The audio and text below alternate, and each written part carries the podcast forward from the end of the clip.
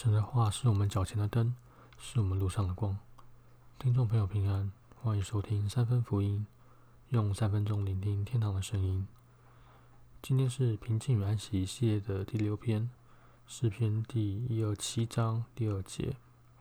你早起晚睡，为生活操劳也是突然。唯有耶和华所爱的人才能安眠。没有一种动物跟人一样需要大量的休息。不知道你有没有意识到，我们人生有三分之一的时间是在睡觉。如果我们长命百岁，我们就必须睡上三十三年。就算是清醒的时候，我们的脑袋跟身体也必须按时休息。但另一方面，科学研究又显示，人的大脑在睡觉的时候反而是最活跃的。为什么？其他动物都不需要这样子，而且一有危险，马上就会惊醒。但人不一样，睡觉的时候是我们最没有防备的。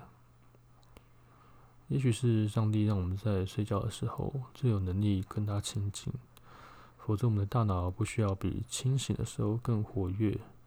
也许上帝喜欢看我们的睡脸，就像父母都喜欢看婴儿的睡脸一样。巴不得他不要起来捣乱。拥有充分的睡眠是一件蛮幸福的事情。睡眠可以让我们精神饱满、身体健康。睡觉可能是上帝给我们非常非常珍贵的礼物。三分福音在这边祝福你，夜夜好梦。